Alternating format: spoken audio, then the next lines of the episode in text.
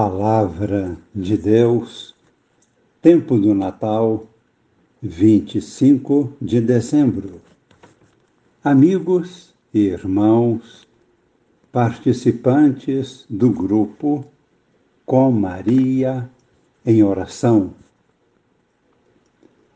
Meditaremos hoje a partir dos textos bíblicos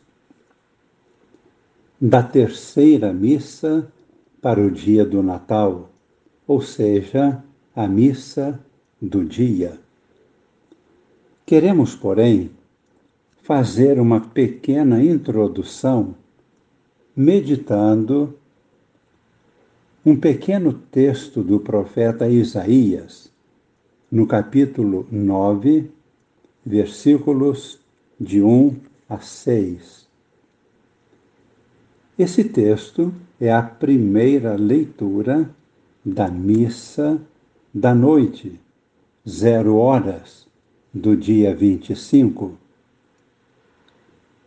Com este texto, o profeta Isaías anuncia, no capítulo 1, versículo 1, o povo que andava na escuridão, viu uma grande luz. Para aqueles que habitavam na região da morte, uma luz resplandeceu. Este é o grande anúncio da chegada do Reino de Deus ainda que esta pequena frase seja o resumo completo deste mistério do Natal, queremos citar também alguns versículos a seguir. Assim, no versículo 2, lemos: Fizeste crescer a alegria e aumentaste a felicidade. Todos se regozijam em tua presença como alegres ceifeiros na colheita, ou como exaltados guerreiros vitoriosos ao dividirem os despojos. Versículo 5 porque nasceu para nós um menino, um filho nos foi dado. Ele traz aos ombros a marca da realeza. Seu nome é Conselheiro Admirável, Deus Forte, Pai dos tempos futuros, príncipe da paz. Versículo 6: Grande será o seu reinado e a paz não há de ter fim.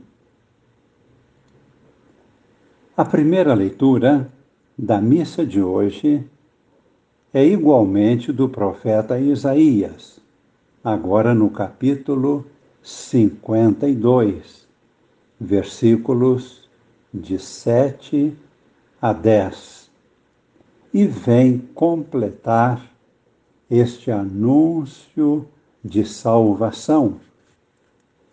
Assim lemos: Como são belos, andando sobre os montes, os pés daquele que anuncia a paz, de quem anuncia o bem e prega a salvação, e diz a Sião: Reina teu Deus.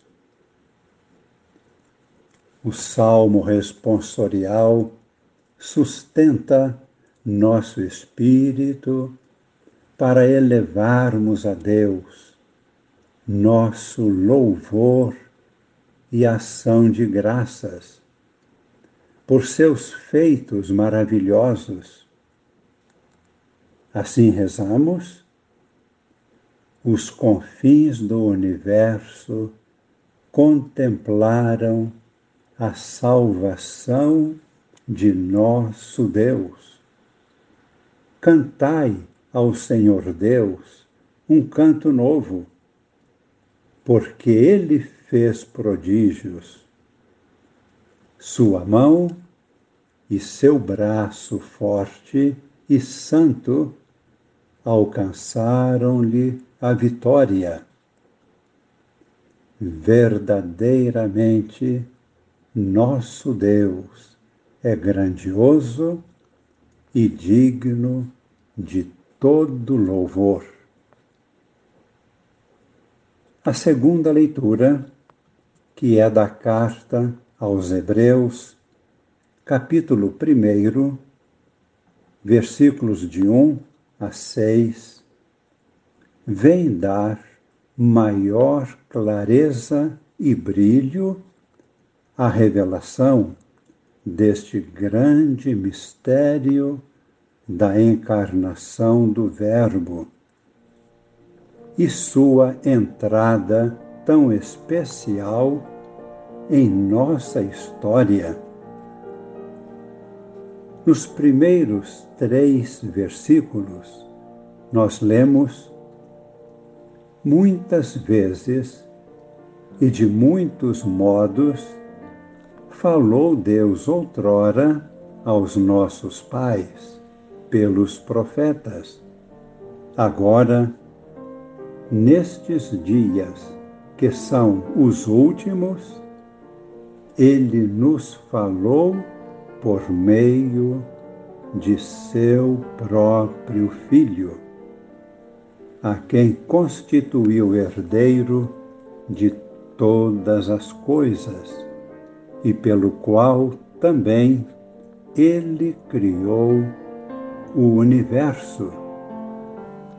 Este é o esplendor da glória do Pai a expressão do seu ser. Finalmente, no Evangelho, a teologia do apóstolo São João e sua visão mística vem definir ainda mais o misterioso desígnio de Deus.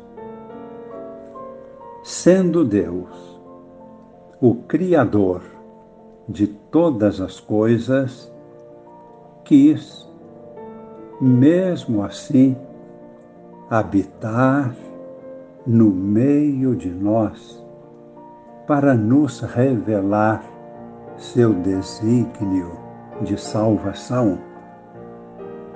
É um texto profundo e solene que sintetiza em poucas frases a natureza de Deus, a vida trinitária de Deus, a obra da criação a partir do poder de Suas mãos, a natureza específica do Verbo Divino, a natureza da luz e da verdade, a encarnação do Verbo eterno e o desígnio misericordioso que levou o Cristo, feito homem, a assumir nossa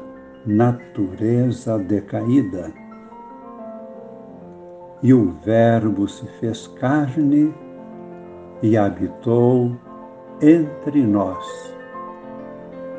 E nós vimos a sua glória, glória que recebe do Pai, cheio de graça e de verdade adoremos humildemente, unindo-nos aos pastores de Belém. Adoremos nosso Deus, associando-nos ao canto dos anjos na noite do Natal.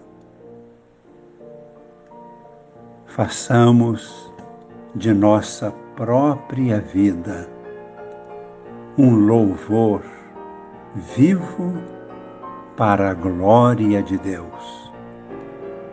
E pedimos agora que desça sobre nós e permaneça para sempre a bênção de Deus Todo-Poderoso, Pai e Filho e Espírito Santo.